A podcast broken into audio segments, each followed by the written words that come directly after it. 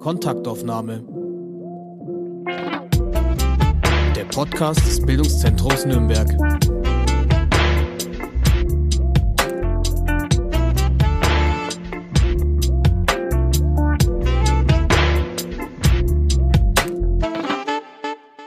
Willkommen zu Folge 31, eine neue Kontaktaufnahme. Mein Name ist Anne Wasmuth.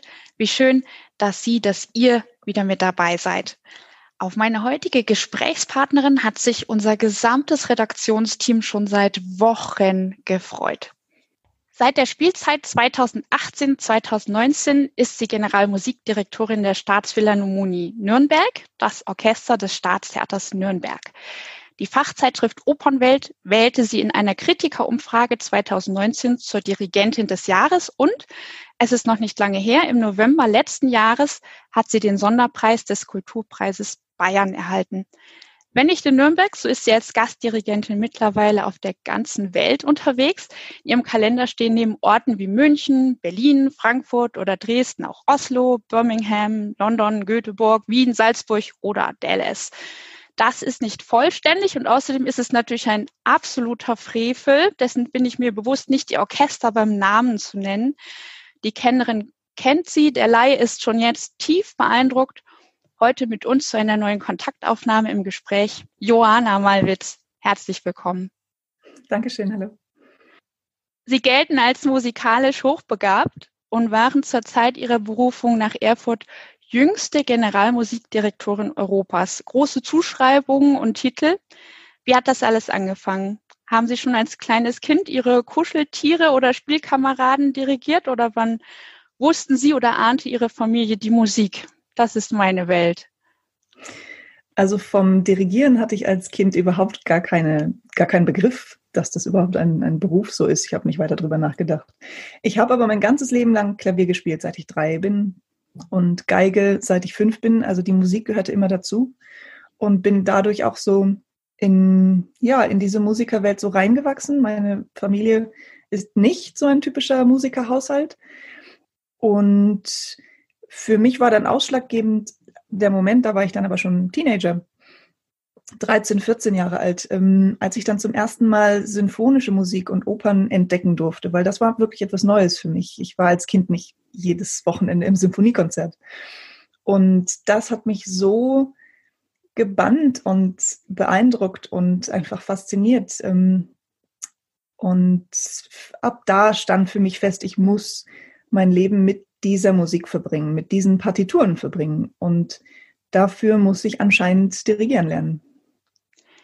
Und Sie waren so gut, dass Sie mit 13 Jahren aufgenommen worden sind an der Hochschule für Musik, Theater und Medien in Hannover in den ersten Jahrgang des Instituts zur Frühförderung musikalisch Hochbegabter.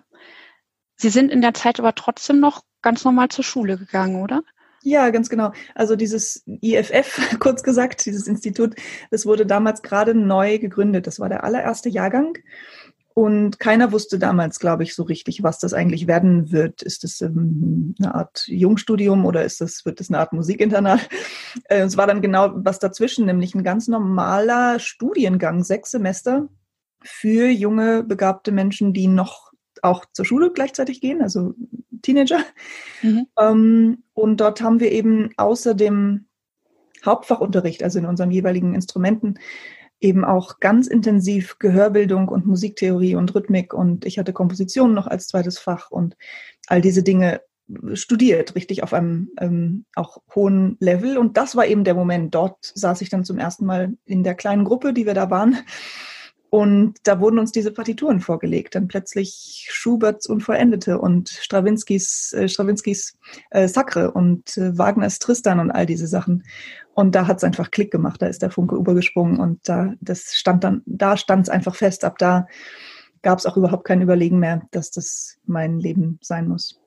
Wahrscheinlich auch, wenn man so in so einer Welt ist, wo um einen rum die anderen das auch so sehen oder so erleben, ne?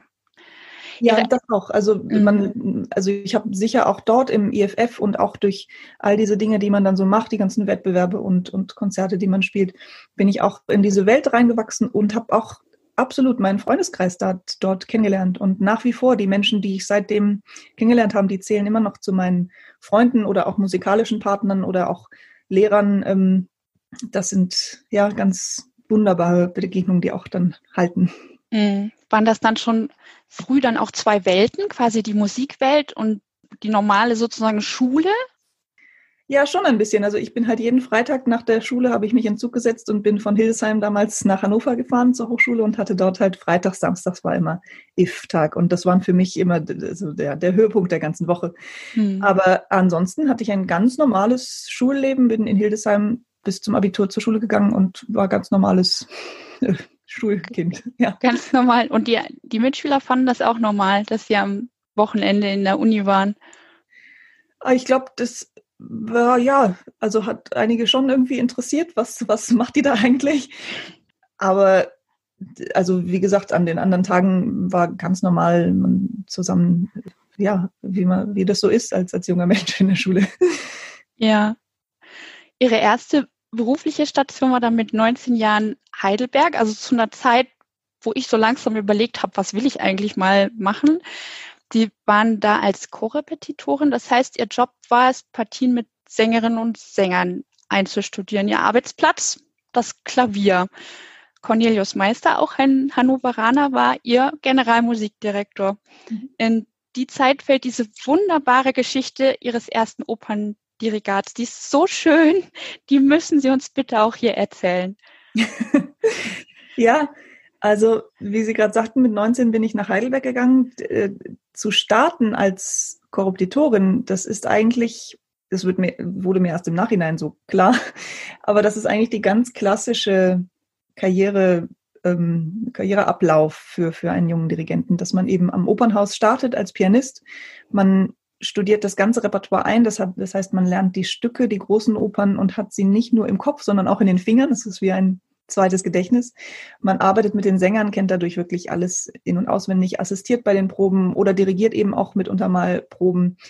Ähm, und in Heidelberg ist dann das passiert, was ja schnell mal passieren kann an einem kleinen Theater, äh, wo der Dirigent des Abends dann ausgefallen ist und alle anderen sozusagen Kapellmeister des Hauses waren nicht verfügbar. Und der Cornelius Meister, der äh, Generalmusikdirektor war zu der Zeit in Tokio, das heißt, er konnte auch nicht einfach schnell kurz rüber rüberfliegen, weil es war eine Sache von wenigen Stunden. Also am, am Vormittag war klar, wir brauchen jemanden für abends und ich wurde dann mittags gefragt, kannst du heute Abend diese Premiere übernehmen? Und ich saß gerade bei einer ganz anderen Probe, schon zur nächsten Produktion eine Barockoper. Und ich hatte die Madame Butterfly, also um das Stück, Stück ging es von Puccini. Das war meine erste Produktion in Heidelberg gewesen, die ich sozusagen betreut habe am Klavier. Ich habe alle szenischen Proben mit dem Regisseur und mit den Sängern gespielt. Ich sozusagen hatte wirklich das Gefühl, ich kenne das Stück jede Ecke, aber habe es nie dirigiert gehabt.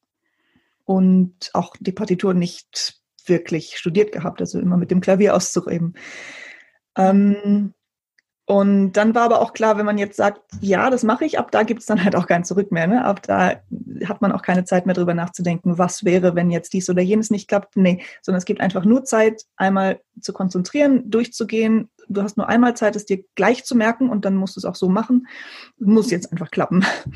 Und ich wurde dann von dieser Probe, wo ich gerade saß mit der Barockoper, das wurde in Schwetzingen geprobt und ich wurde dann reingebracht mit dem Auto nach Heidelberg und schnell ins Theater ge, äh, verfrachtet ins GMD-Büro und habe da die Partitur von Cornelius nehmen dürfen und habe die dann zwei, drei Stunden studiert, auch nochmal mit dem Konzertmeister dort in Heidelberg mich kurz verständigt, auch mit ein paar Sängern nochmal ganz kurz gesprochen und dann ging's los. Schnell was Schwarzes zum Anziehen holen und dann runter in den Graben. Wow. Und also ich muss sagen, das war natürlich damals eine eine absolut spannende Sache. Es war auch, also man merkt richtig, also wie auch der Kopf und auch der Körper nochmal andere Kräfte freisetzt, weil, also ich war an dem Tag nicht darauf vorbereitet. Ich hatte wenig geschlafen, ich war, habe die ganze Nacht irgendwie Sachen gemacht und studiert und saß den ganzen Tag in der Probe. Also das hätte ich, hätte ich gewusst, dass ich am Abend eine Premiere dirigiere, bisschen, bisschen äh, anders gehandhabt. Und der Cornelius schrieb mir dann aus Tokio eine schnelle Nachricht und sagte, Johanna, iss was und trink was und stell dir das Pult auf die richtige Höhe ein und dann geht's los. toi, toi, toi.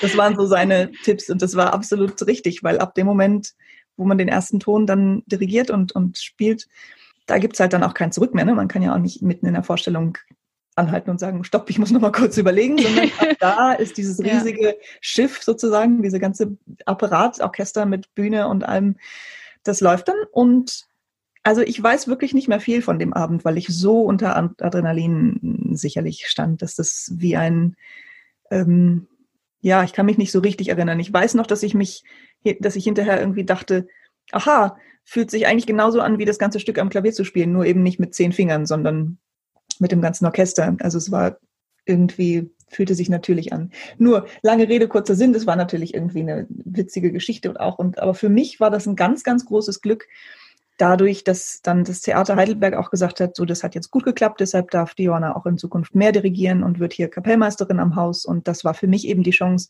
diese fünf Jahre in Heidelberg wirklich ganz viel, mein ganzes Repertoire dort aufzubauen erstmal. Ne? Und die ganzen mhm. ersten Mozart-Opern dort zu dirigieren, Verdis zu dirigieren, Puccinis zu dirigieren, alles mögliche, Operetten zu dirigieren, rauf und runter.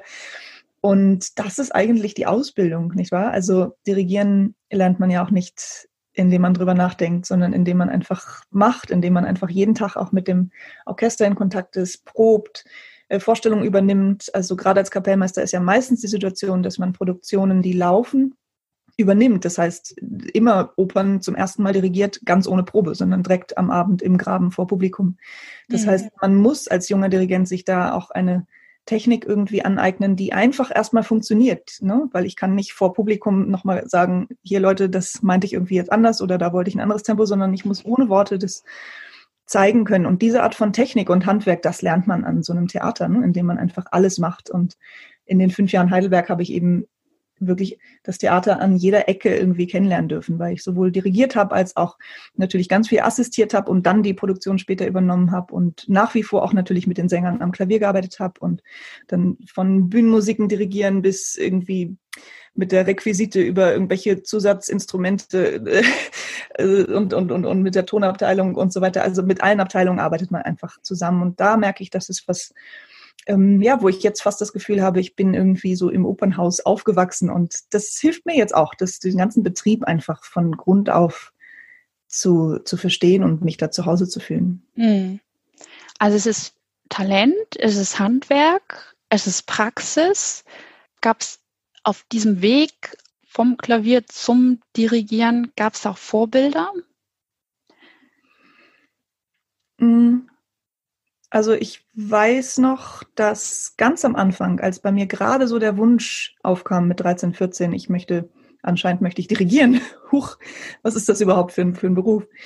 Und das war gerade die Zeit, wo bekannt gegeben wurde, dass Simone Young neue Chefin in Hamburg werden wird. Mhm. Also es war noch ein paar Jahre vor ihrem Antritt.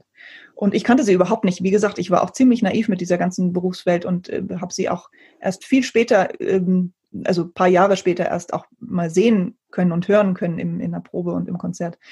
Aber allein diese Tatsache für mich damals als junger Mensch, da kommt diese, diese Frau, die schon Wiener Staatsoper und überall dirigiert hat und kommt jetzt aus Australien und wird Chefin in Hamburg an diesem tollen Opernhaus in dieser wunderschönen Stadt.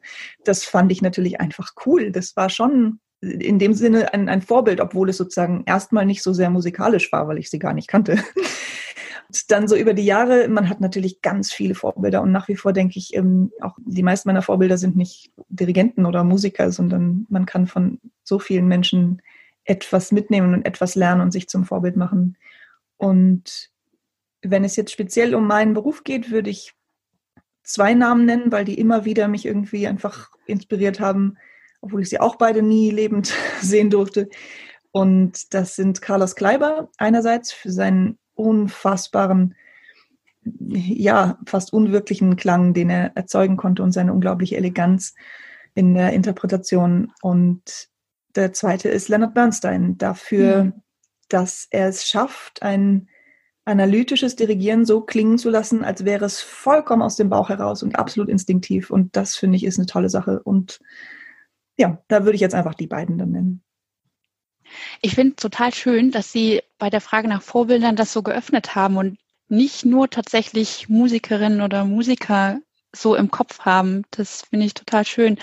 Aber ich muss jetzt natürlich trotzdem wieder zuspitzen auf die Musik und es ist ja jetzt eigentlich andersherum. In der langen Geschichte des Opernorchesters hier in Nürnberg sind Sie jetzt die erste Dirigentin an der Spitze dieses Orchesters. Und in Salzburg ist Ihnen als erste Frau in der Geschichte der Festspiele eine gesamte Aufführungsserie anvertraut worden. Im letzten Herbst ist ein Film neu in die Kinos gekommen, Die Dirigentin. Der Film beschreibt natürlich mit fiktiven Elementen, wie das so ist, aber doch nah dran das Leben von Antonia Brico, die als junge Frau in den 1920er Jahren in New York lebt, wo es eben alles andere als selbstverständlich war, dass eine Frau Dirigentin wird, damit ihr Geld verdienen darf und auch kann. Der Film bzw. das zu, dazugehörige Buch der Regisseurin Maria Peters erwähnt eine vor drei Jahren in der Zeitschrift Grammophon veröffentlichte Liste der 50 besten Dirigenten aller Zeiten. Wie hoch schätzen Sie den Anteil weiblicher Dirigenten? Rhetorische Frage. Naja. Null Prozent in dieser Liste. Es ist kaum zu glauben, aber es gibt immer wieder Bereiche, in denen Frauen zu Pionierinnen und Vorbildern werden können und müssen. In der Vorbereitung auf unser Gespräch, da hat sich für mich das Bild ergeben, dass das eigentlich kein Thema für sie ist oder hat das durch Salzburg jetzt doch noch einmal Bedeutung bekommen? Also für mich ist es kein Thema mehr. Ich weiß aber auch, dass es ein großes Privileg und Glück ist, dass es jetzt so ist.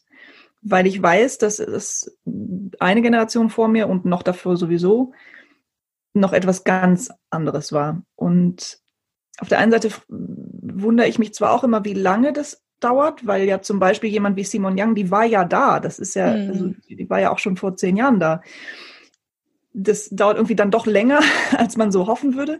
Andererseits merke ich doch, wie gerade in den letzten wenigen Jahren sich noch mal ganz viel getan hat, auch in der Gesellschaft und in den Köpfen. Und ich sehe auch, wie jetzt in meiner Generation, wie viele fantastische Kolleginnen ich habe. Deshalb, also für mich selber, vor allem beim Machen, ist es überhaupt kein Thema. Ja, jemand wie Simon Young hat da Eis gebrochen auch. Hm.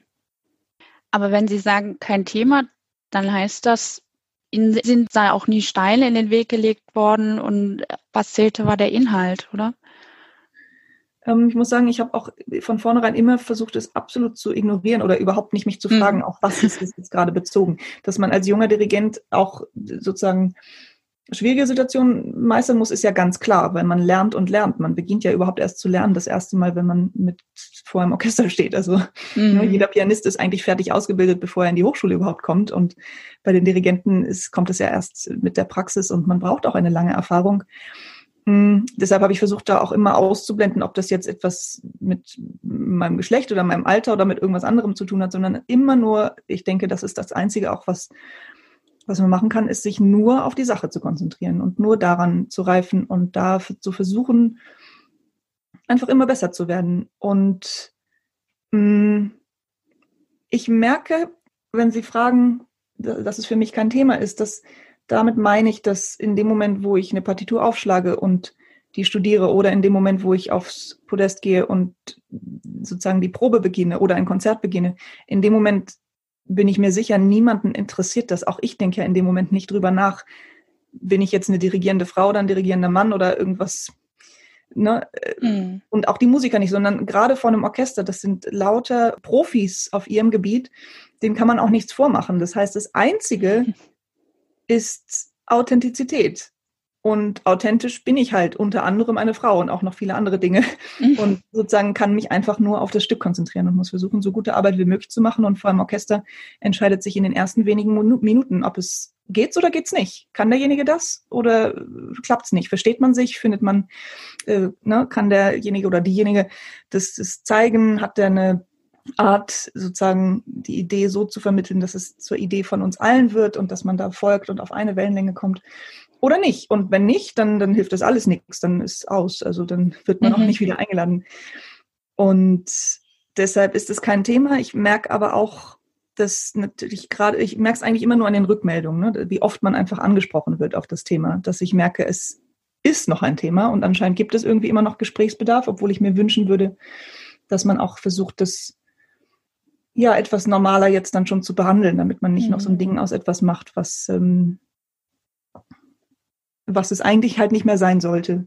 Mhm. Und gerade zu Beginn meiner Karriere wurde ich von vielen Stimmen auch gewarnt. Und zwar, ja, ehrlich gesagt, nicht so sehr wegen Frau sein, sondern einfach, weil Menschen, auch Menschen, die es sehr gut mit mir meinten oder die mich gut kannten oder die mich fördern wollten, gesagt haben, du, pass auf, also dirigieren, du bist sensibel, du bist nicht jemand, der irgendwie gut wie Show macht und, und irgendwie durchgreift oder weiß ich nicht.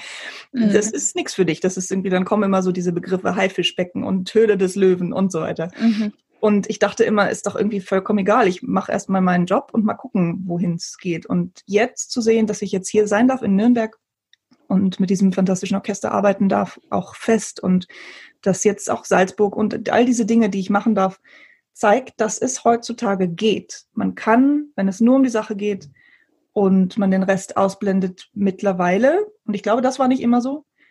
So sein, wie man ist und trotzdem Erfolg haben. Hm. Also ich habe auch immer versucht, das zu ignorieren und dachte, das geht mir überhaupt nichts an. Aber ich habe auch gemerkt, in dieser Pandemie, die hat uns in ganz stark in traditionelle Familienrollen wieder so zurückgeschmissen. Also hat man es auch viel gelesen. Ich habe mich sehr viel mit meinem Mann ausgetauscht und der hat mich auf den Dunning-Kruger-Effekt aufmerksam gemacht. Und dieser Effekt beschreibt eine Verzerrung des Selbstverständnisses. Also auf unser Thema bezogen bedeutet das für mich, je mehr ich weiß, desto mehr weiß ich, was ich alles nicht weiß und desto weniger traue ich mir das eventuell zu. Und das trifft eben weitaus häufiger auf Frauen zu. Und deshalb bin ich überzeugt, es ist so wichtig, dass es Vorbilder wie Sie gibt, die auch sagen, Frauen, ihr könnt das, dirigieren sowieso und den anderen Teil auch. Und über diesen anderen Teil, darüber würde ich jetzt gerne noch mehr sprechen.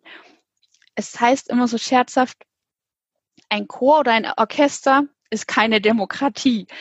Aber ich frage mich, ob das stimmt oder ob wir einfach falsche Vorstellungen von Demokratie haben. Ja, es braucht am Ende jemand, der die Entscheidung fällt. Am Ende jemand, der eben im wahrsten Sinne des Wortes den Takt vorgibt.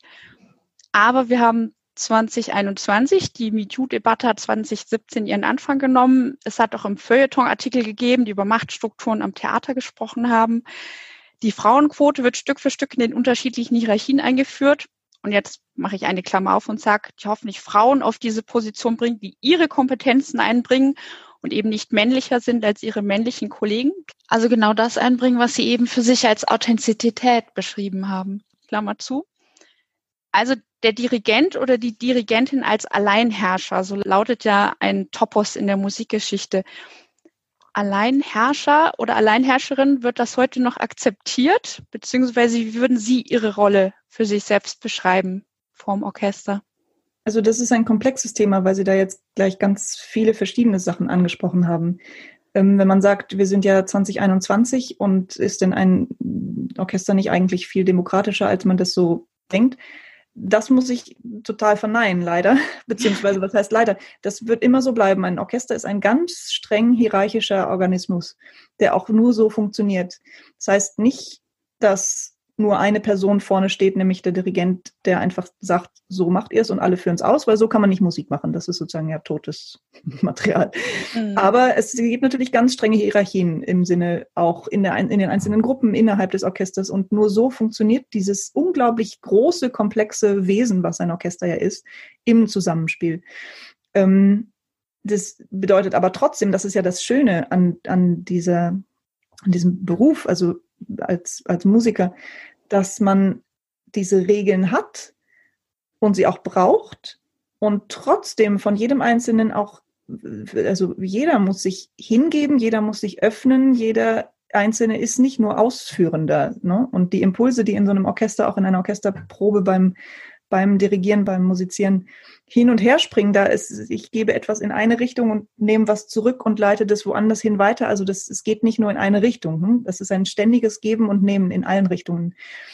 Und trotzdem, also um diese erste Frage zu beantworten, Orchester ist hierarchisch und wird es auch immer bleiben. Und auch dadurch, dass jetzt zum Beispiel ich eine Dirigentin heutzutage bin, heißt nicht, dass ich eine demokratischere Dirigentin bin mhm. als, als andere. Trotzdem, also weil Sie haben jetzt auch die MeToo-Debatte und so weiter angesprochen. Das ist auch nochmal ein anderes Thema, aber ich denke mal, was ja schön ist, dass wir heutzutage einfach uns ein bisschen besser darauf verständigen, was für Umgangsweisen wir miteinander haben äh, das sollte natürlich auch vor Dirigenten und auch vor allen anderen nicht halt machen. Das ist ja ganz klar. Und die Sache ist ja auch Autorität. Ähm, also natürlich ist der Dirigent derjenige, der am Ende, am Ende muss er entscheiden und er trägt ja auch die Verantwortung dafür. Mhm. Ne? Er ist sozusagen der Regisseur des Abends und wenn die Spannung nicht hält, dann ist auch allen egal, ob das jetzt daran lag, dass irgendwer im Orchester da gepatzt hat oder geschleppt hat oder nicht ganz dabei war, sondern Spannung war nicht da oder Tempoübergänge waren schwurbelig, der Dirigent ist schuld, natürlich. So ist es. Es ist die größere Verantwortung und ähm, dadurch auch die größere, ähm, ja, du musst am Ende das schon entscheiden. Das ist deine Idee sozusagen, auf die du versuchst, das Orchester zusammenzubringen, weil jeder hat natürlich eine sehr gute Idee von einem Stück. Mhm. Nur dann hast du bei einem Orchester von 80 Leuten halt 80 tolle Ideen. Und ja. das wird nie so klingen, dass man es äh, genießen kann. Und ähm, ich glaube, die, die Frage ist einfach, Autorität kommt ja nicht daher, dass man sich autoritär verhält. Autorität kommt nur, eigentlich nur durch zwei Dinge. Nur durch absolute sozusagen können und Vorbereitung und wiederum Authentizität. Hm. Ne, man, man kann nicht die größtmögliche Kraft des Ausdrucks erreichen, indem man irgendwas vorspielt oder irgendwas ähm, nicht zulässt oder sich nicht wirklich hingibt. Und das ist eben ganz wichtig. Das, so Hierarchie ist es, aber jeder Einzelne und auch der Dirigent am Ende, man muss man muss durchlässig sein, man muss alles auch zulassen, sich auch irgendwie gewissermaßen verwundbar machen, ne? indem man guckt, was wird einem da angeboten und äh, was mache ich daraus und gebe es wieder zurück. Also man muss sehr, sehr offen sein. Mhm. Sie haben schon gesagt, Sie sind normal von einem Orchester, das sind 60, 70, 80, 90, das können ja bis zu Maler, 120 Musiker sein, die da vor Ihnen sitzen. Und das sind Profis, die meisten könnten als Solisten auftreten, die meisten könnten selber ein Ensemble leiten, da könnten viele selber eine musikwissenschaftliche Vorlesung halten, haben eben, wie Sie gesagt haben, selber eine Vorstellung davon, von dieser Musik. Wie wissen Sie selbst, so soll es mal klingen? Und wie bringen Sie diese vielen, vielen Profis dazu, es genau so zu spielen und es dann auch noch als in dem Moment beste Variante zu empfinden? Mhm. Also zuerst mal muss für mich selber die Idee, die ich von dem Stück habe, so klar sein, dass sie, ja, dass sie erstens sozusagen in meinem inneren Ohr ich genau weiß, was ich, was ich da hören will und gleichzeitig es muss eine, eine Begründung dafür geben. Also nicht im Sinne von einem bestimmter Grund, sondern die, die, die muss begründet sein in etwas und das ist die eine ganze Analyse, die dem vorausgegangen ist und sein muss. Und das, also im Prinzip muss man sich nur darauf besinnen. Und das ist diese, sozusagen ab der ersten Probe, das ist ja nur die Spitze vom Eisberg, sage ich mal. Ne? Alles darunter ist das, was man von einem Dirigenten nie sieht, nämlich die vielen, mhm. vielen Stunden alleine zu Hause über der Partitur. Und das sind viele Durchgänge einfach von Analyse und man dreht eigentlich einfach jede Note um und befragt sie, jede einzelne Note. Warum stehst du genau da und warum nicht ein bisschen anders oder warum nicht da und warum da nochmal, aber hier vielleicht ein bisschen anders. All diese und dann formt sich allmählich ein inneres Bild davon, wie ich denke, dass das klingen soll und es muss sich dann irgendwann, es muss sich für mich so anfühlen, als ist es die einzige wahre Lösung. Und damit finde ich, erübrigt sich auch schon die Frage von ähm, zum Beispiel Interpretation oder irgendwie, es ist zum Beispiel auch nicht die Frage, wie mache ich dieses Stück, dass, dass man merkt, dass ich das jetzt gerade interpretiere, sondern es geht nur darum, ich muss die Version finden, wo ich denke, das ist die einzige Art, wie ich dieses Stück morgen musizieren kann. Und allein dadurch, dass der nächste Dirigent einfach ein anderer Mensch ist und anders atmet und anders lebt und anders spürt, kommt er zu einer ganz anderen äh, Lösung. Also es muss für ihn auch die absolut einzige Wahrheit sein. So, und das heißt nicht, dass ich das nicht auch irgendwann nochmal ändern kann. Nur für morgen, für die erste Probe, ist es das. Und dann ist es sozusagen immer dieses Hin und Her zwischen innerem Ohr, also auch fantasievollem Ohr, was mir sagt, das ist meine Version und dann gleichzeitig das analytische Ohr, was aufnimmt, was kommt denn von außen jetzt was wird mir angeboten. Da gibt es auch sicherlich Situationen, wo man dann natürlich, ähm, man, man kann nicht da steif sein, ne? wenn ich merke, die Linie von der ersten Oboe gerade nimmt sich da jetzt gerade ein bisschen mehr Zeit, als ich das dachte, dann beeinflusst das ganz sicher, wie ich den nächsten Takt, wie ich weiter übergehe und so weiter.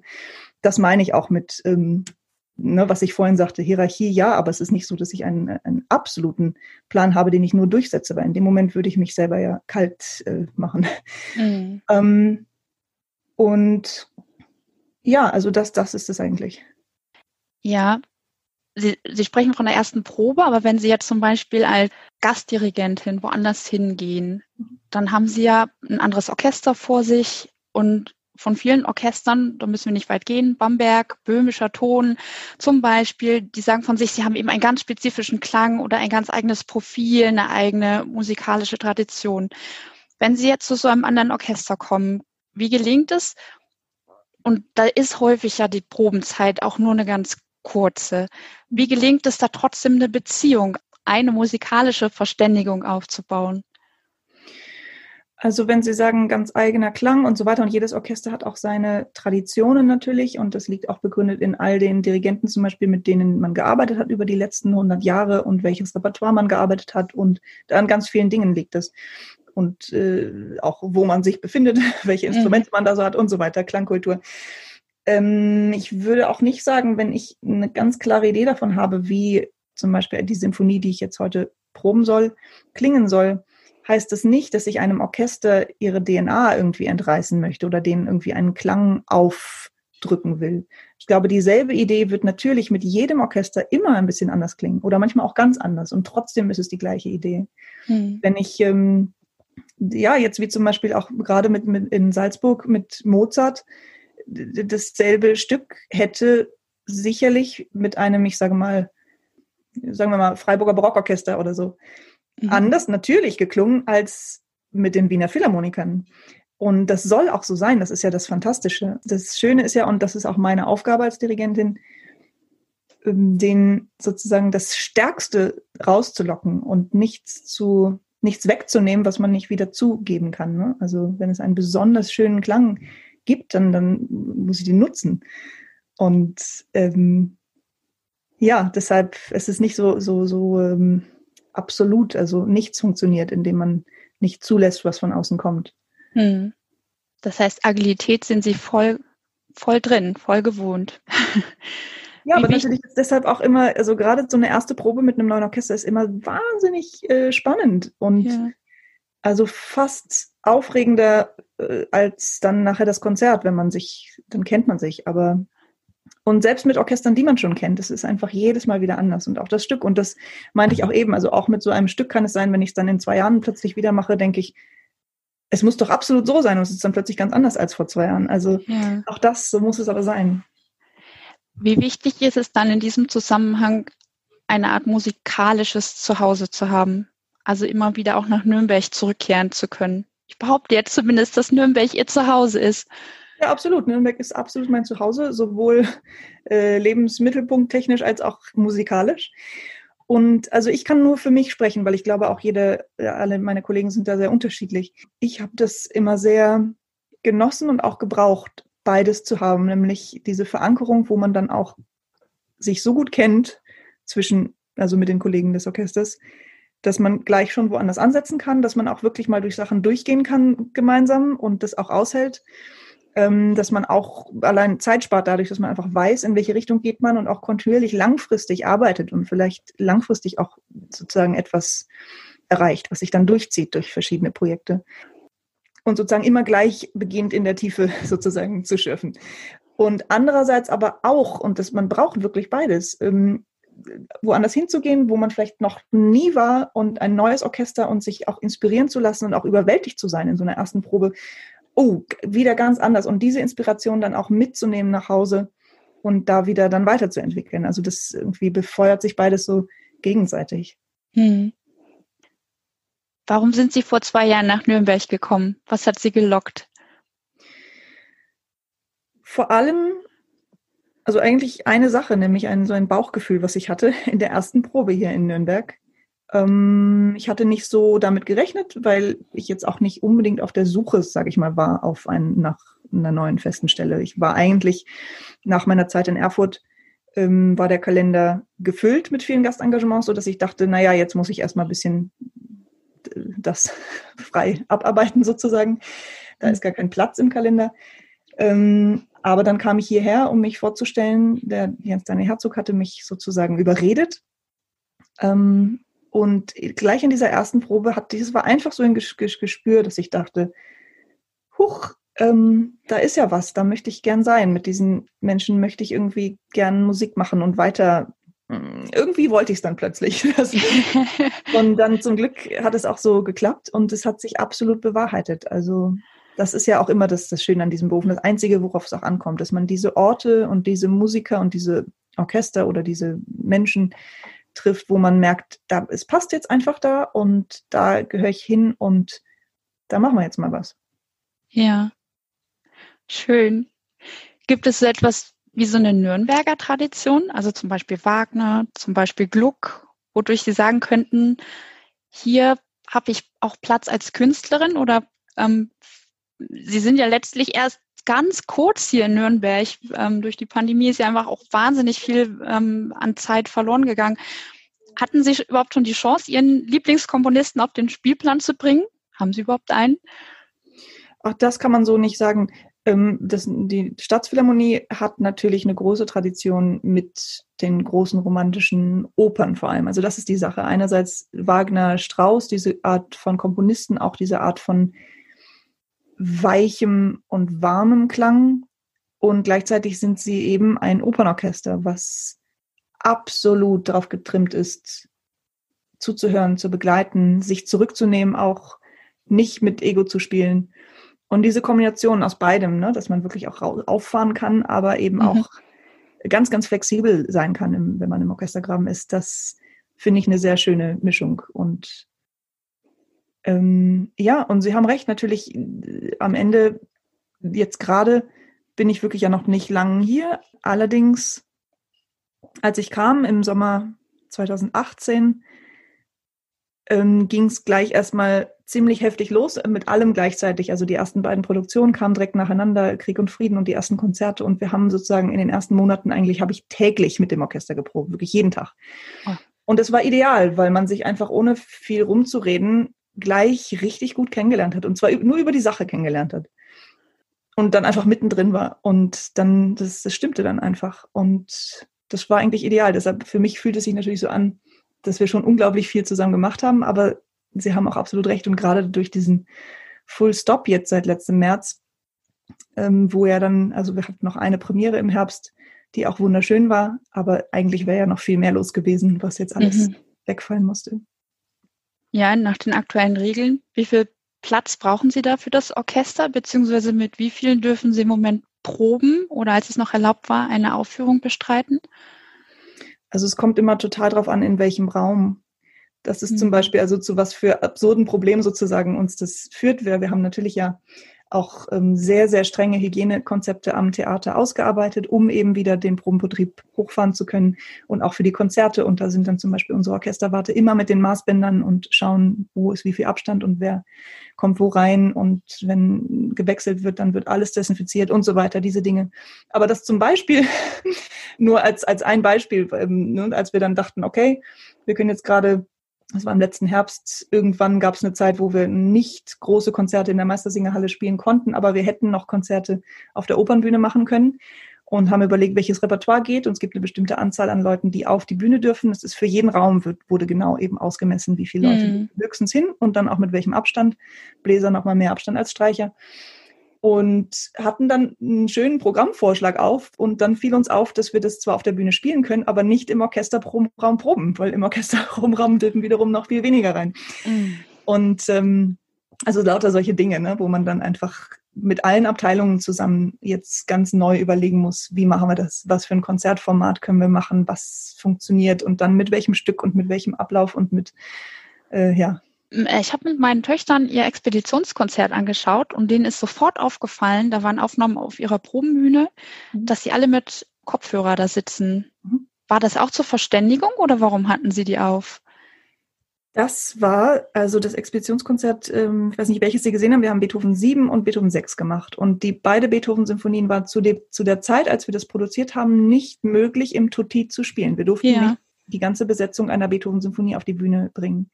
Und ja, man sieht es ja auch entweder nur mit Bläsern oder nur mit genau. Streichern. Ja. Und das heißt tatsächlich, was natürlich also unvorstellbar ist und man nie machen würde, aber es ist jetzt eben die Zeit, auch mal Dinge zu tun, die man sonst nie machen würde. Wir haben für diese Tutti-Musiken, und das sind am Ende, glaube ich, zwei Minuten Musik, die aufzunehmen, hat uns, ich glaube, vier Tage im Orchesterprobenraum mhm. in einzelnen Gruppen gekostet. Also dann erstmal kommen nur fünf Geigen, dann kommen die mhm. nächsten fünf Geigen, dann kommen ein paar Bläser, dann kommt die Pauke und zwei Trompeten. Und alle haben, dann haben wir mit der Tonabteilung, das ist natürlich auch, man kann nicht eine ganze Symphonie so aufnehmen. Ne? Also mhm. gerade wenn dann auch der kleinste Tempowechsel und so ist nicht möglich. Aber deshalb diese Kopfhörer, weil wir das mit, mit Klicks und dann auch mit den Stimmen, die wir schon aufgenommen hatten, die dann auch eingeblendet wurden, sozusagen versucht hat, damit man wenigstens, es ist sozusagen, es ist keine Aufnahme dieser Sinfonie, es ist ein Tonbeispiel, um wenigstens einmal ganz kurz zeigen zu können, wie klingt das denn eigentlich im Tutti? Und das ganze, den ganzen Rest dieses Expeditionskonzerts haben wir dann in, mit ganz kleinen Gruppen, also einzelnen Musikern auf der Bühne gedreht ja. und den Rest habe ich halt am Klavier markiert und so ging es dann. Ja. Wann haben Sie das letzte Mal vor Ihrem kompletten Nürnberger Orchester gestanden? Also komplett ist man ja eigentlich fast nie, ähm, mhm. weil man sozusagen mehr Stellen hat, um auch wechseln zu können. Ich meine jetzt große symphonische ja. Besetzung mit Bläsern. Vor allen Dingen mit Bläsern. Mit Bläsern muss Anfang des letzten Jahres gewesen sein. Mhm. Also jetzt bin ich gerade gar nicht mehr sicher, was letzten Januar, Februar, März noch alles lief. Sicherlich auch philharmonische Konzerte. Also viel zu lange her. Ja, also wir hatten ein etwas größeres Konzert jetzt im Herbst, aber auch das, also wir haben Bartok Musik für Seiteninstrumente gemacht. Das ist relativ große Streicherbesetzung mit verschiedenen Schlagzeugen, Klavier, Celeste. Aber da waren eben keine Bläser bei. Und wir hätten, ja, das sind so diese Programme, die dann gerade klein genug sind, dass mhm. man sie auf die Bühne kriegt, aber auch groß genug, dass die den Saal irgendwie füllen und sozusagen nicht unter Kammermusik fallen, sondern schon Orchester, also ne, ein Orchester muss ja auch als Orchester mal wieder proben und sich, sich sehen und trainieren, sonst, also das ist wirklich schrecklich, jetzt ja. monatelang das nicht zu haben. Weil klar, jeder kann für sich selber irgendwie sein Instrument üben, aber Orchestertechnik ist halt nochmal was anderes. Ja, Sie sagen ganz gut das Training, ne? Also das kann, denke ich, können viele nachvollziehen, dass ohne das verkümmert das alles und man kann auch so gut sein Handwerk beherrschen, wenn man es nicht zusammen macht, dann Absolut, entsteht ja. keine Kunst. Mhm. Wenn Sie aber eine normale Probe haben, wann sagen Sie, das war jetzt richtig gut? Also eine richtig gute Probe ist eine Probe, wo man merkt, man ist wirklich ein ganzes Stück weitergekommen und alle haben sich da irgendwie gefunden zu einem Punkt. Trotzdem ist eine Probe ja immer nur, also ja, es, es kann sozusagen nicht mein Hauptziel sein, eine tolle Probe zu machen, weil ich muss irgendwie schauen, dass wir es am Ende im Konzert, dass es da gut wird. Hm. Proben vor allem ist harte Arbeit einfach. Proben ist einfach arbeiten. Und ich denke, also ich empfinde es ganz stark so, dass man sehr genau proben muss und sich sehr genau verabreden muss, um dann im Moment des Konzertes das alles wieder zu vergessen. Dann ist die Chance da, dass das wirklich ein zauberhaftes Konzert wird. Hm. Einer Probe voraus geht ja die eigentliche Aneignung eines Stücks. Wie nähern Sie sich einer neuen oder auch einer alten Partitur an?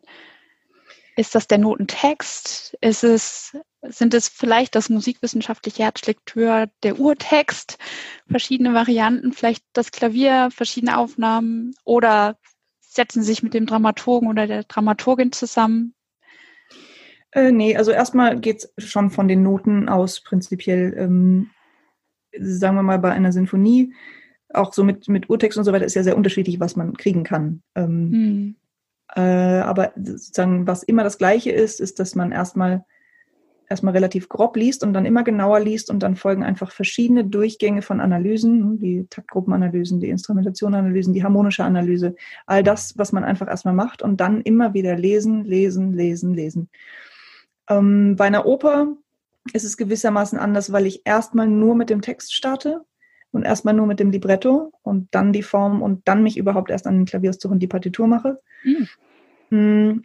Und bei allem aber versuche ich so viel, also ist ja auch unterschiedlich, wie viel kann man kriegen, ähm, was kommt einem irgendwie in die Finger, so viel wie möglich zu lesen, einfach über, sagen wir mal, ne, den, den Komponisten oder in der Zeit oder die Briefe oder was halt gerade, also alles, was man halt irgendwie kriegen kann. Man wird nie alles wissen können, aber ich glaube, man sollte versuchen, so viel wie möglich einfach aufzusaugen und auch das, all das, es beeinflusst nicht die, die, die Interpretation, das nicht, aber irgendwie brauche ich es. Und mhm. aber das Aneignen eines Stückes am Ende ist es nur die Noten befragen.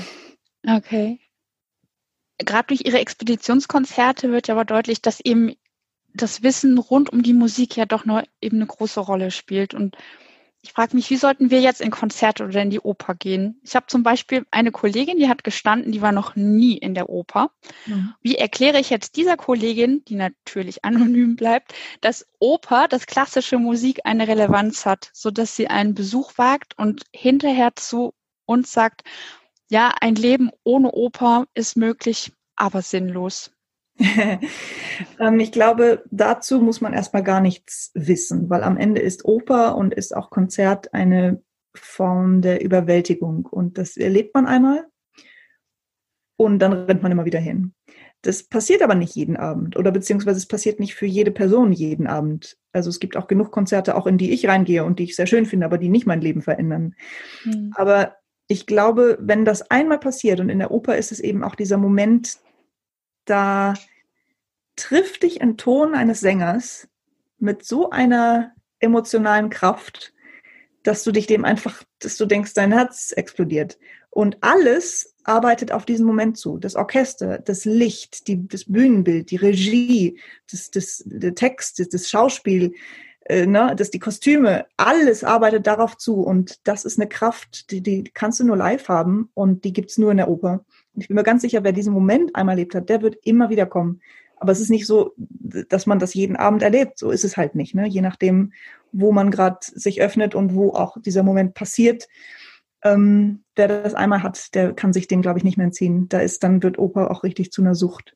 Und auch bei Sinfoniekonzerten da, ne? Also wenn man jetzt nicht, da hat man nicht so sehr so diese ganze Szenerie und, und, und Geschichte, aber auch das ist etwas, was nur live funktioniert. Man kann nicht, glaube ich, was nicht funktioniert, man kann nicht jemanden, der es nicht kennt, eine Aufnahme oder ein Video vorspielen und sagen, hör dir das doch mal, irgendwie, das ist ganz toll, geh da mal hin. Mhm. Weil das wird dem nicht gerecht, das hat nichts damit zu tun. Man muss da sitzen, man muss spüren, wie der Boden vibriert, wenn die, ne, wenn die tiefen Streicher spielen, wie, wie so eine Solo-Melodie dich irgendwie trifft. Das ist auch eine physikalische Kraft. Ne? Und ja, das ist, man muss einfach da gewesen sein. Also deshalb mhm. würde ich sagen, wenn Sie jetzt so konkret fragen, die einzige Chance ist, wenn Sie zum Beispiel selber irgendwo im Konzert oder in der Oper waren und sagen, das hat mich so gebannt oder überwältigt oder berührt oder zum Weinen gebracht oder weiß nicht, das ist toll, dann würde ich der Kollegin einfach das empfehlen und einfach sagen, mach's einfach und wir sprechen hinterher nochmal. so werde ich es machen. es ist jetzt fast schon, es ist erschreckend, aber es ist ein Jahr her, da wurde von dem Balkon Beethovens oder an die Freude musiziert. Was wird bleiben von diesem Beethoven-Jahr? Also ich glaube, in der Erinnerung wird nachher natürlich ganz viel anderes überwiegen gegenüber dem Jubiläum. Ich glaube aber, dass auch gerade dieses Jahr uns allen gezeigt hat, wie sehr wir die Kunst und die Musik und die Auseinandersetzung damit und dieses gemeinsame Erleben einfach brauchen und dafür wiederum ist Beethoven ein sehr, sehr guter Protagonist. Also ich weiß nicht, vielleicht wird in der Erinnerung des Einzelnen dann doch irgendwie das auch verknüpft sein. Diese, ja, dieses stille Ja und dieser Durst nach Musik und dann eben, wenn es was gab, dann war es halt oft Beethoven. Hm. Ähm, vielleicht wird das bleiben. Aber Hauptsache Beethoven bleibt uns. Deshalb, also ich würde jetzt auch so ein Jubiläum nicht überbewerten. Auf jeden Fall. Ich habe noch eine ziemlich freche Frage. Es ist kaum vorstellbar, aber ich frage es trotzdem. Sind Sie schon einmal gescheitert? Ja, klar. Das ist auch keine freche Frage. Das gehört ja auch dazu. Also absolut, natürlich. Und es ist ja auch, am Ende ist es immer das, was einen dann auch weiterbringt. Ne? Diese Verzweiflung und denken, warum geht das jetzt nicht oder warum hat das nicht geklappt oder warum kriege ich das nicht hin oder was. Daran wächst man. Hm. Nürnberg ist auch gescheitert. Chemnitz ist Kulturhauptstadt, auch wenn die Bestätigung gedauert hat, aber sie wird es. Nürnberg als Kulturstadt soll bleiben. Zugleich müssen wir über Brandschutz reden. Hm. Inwieweit beschäftigt Sie das? Ja, natürlich immens. Ähm, also gut, Kulturstadt ist das eine. Ich glaube, am Ende äh, gönnen es alle Chemnitz total und jede Stadt muss mit all dem, was man kulturell eben tut oder nicht tut, beweisen, ob man eine Kulturstadt ist oder nicht. Also daran hätte das ohnehin nichts geändert. Ja, plus jetzt diese Brandschutzsituation, das ist natürlich eine echt total vertragte Situation und das auch noch in diesem Jahr, wo es eh schon schwierig ist, überhaupt zu spielen. Ich habe einfach ganz große, große Hoffnung, dass das schnell gelöst wird, dass wir wenigstens, sobald wir Corona-mäßig wieder dürfen, auch wieder da sein können fürs Publikum und einfach wieder spielen dürfen und dass ja vielleicht auch diese, dass das jetzt so extrem klar geworden ist, dieses Thema, dass das auch nochmal beschleunigt, dass man, also man kommt da jetzt einfach nicht mehr drum herum, das in Angriff zu nehmen. Das Opernhaus gehört saniert. Mhm. Es, es, kann auch nicht sein, dass Nürnberg kein funktionierendes oder heiles Opernhaus hat. Und es kann auch nicht sein, dass Nürnberg für mehrere Jahre, während gebaut wird, sozusagen kein Opernhaus hat in Form irgendwie einer ja, einer funktionierenden und erreichbaren und belebten und trotzdem auch inspirierenden und für Oper brauchbaren Interimsspielstätte. Also das ist jetzt einfach dringend notwendig. Das muss in Angriff genommen werden. Und da bin ich auch hoffnungsvoll, dass das passiert. Und Sie haben klare öffentliche Signale gesetzt, die hoffentlich gehört werden. Und wir alle hoffen auf viele, viele Dirigate mit Ihnen, egal wo, aber dann auch in einem neuen Haus.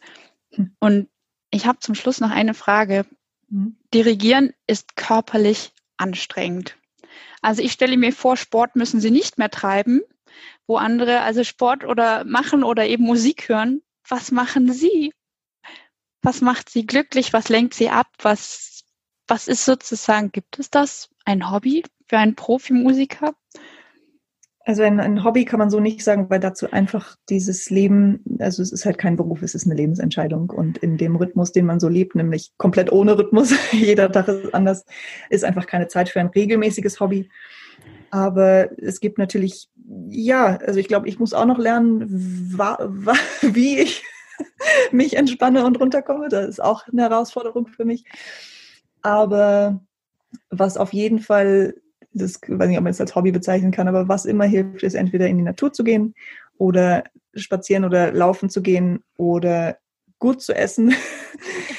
und ähm, ja. Und gibt es für uns was, die wir diese Möglichkeit, diese Flucht in der Musik ja eben haben? Haben Sie eine Corona-Playlist? Puh, ehrlich gesagt, das finde ich schwer zu beantworten, da ich so wenig selber Musik höre. Und wie gesagt, wir haben auch eben so ein bisschen drüber gesprochen, wie gefährlich das ist, das, sagen, das Live mit, dem, mit der Aufnahme ja. irgendwie zu verwechseln. Mm, ich muss sagen, ich habe jetzt in dieser Corona-Zeit dann plötzlich angefangen, doch ganz viel, und zwar Bach zu hören irgendwie hatte ich das Bedürfnis, einfach jeden Tag mhm. immer irgendwie Bach anzuhören. Das, also das äh, weiß nicht, ob ich das jetzt jedem empfehlen kann, aber ich würde es mal probieren. Weil am Ende ja. ist es ähm, ja, es ist einfach das Größte und es ist auch äh, ja ein bisschen, ich sage mal, reinigend für den Geist, wenn man so verwirrt ist von den ganzen täglichen Dingen, die einen da so jetzt jeden Tag neu bewerten muss und so weiter. Ja, gerade Bach. Also gerade in so einer Zeit, wo alles immer wieder in Frage gestellt wird, immer wieder Neues, immer wieder durcheinander, immer wieder man neu planen muss. So eine strukturierte, so eine, eine klare Musik, so eine komplexe, aber trotzdem einfache Musik. Mhm. Absolut. Schön. Nürnberg kann sich so unglaublich glücklich schätzen, dass Sie hier sind, dass Sie uns begeistern für Musik. Und wer es noch nicht gemacht hat, der muss sich das trotzdem, auch wenn es nicht live ist, aber es transportiert sich jede Menge, Ihre Expeditionskonzerte anhören. Und ich sage einfach nur vielen, vielen Dank für Ihre Zeit, Ihre Danke. Gedanken, Ihr Wissen. Wir freuen uns auf viele, viele Konzerte und Vorstellungen mit Ihnen am Pult und mit Ihrem ganzen kompletten Orchester mit ja, das Ensemble. Genau. Danke, Johanna Malwitz. Dankeschön, danke. Thank you.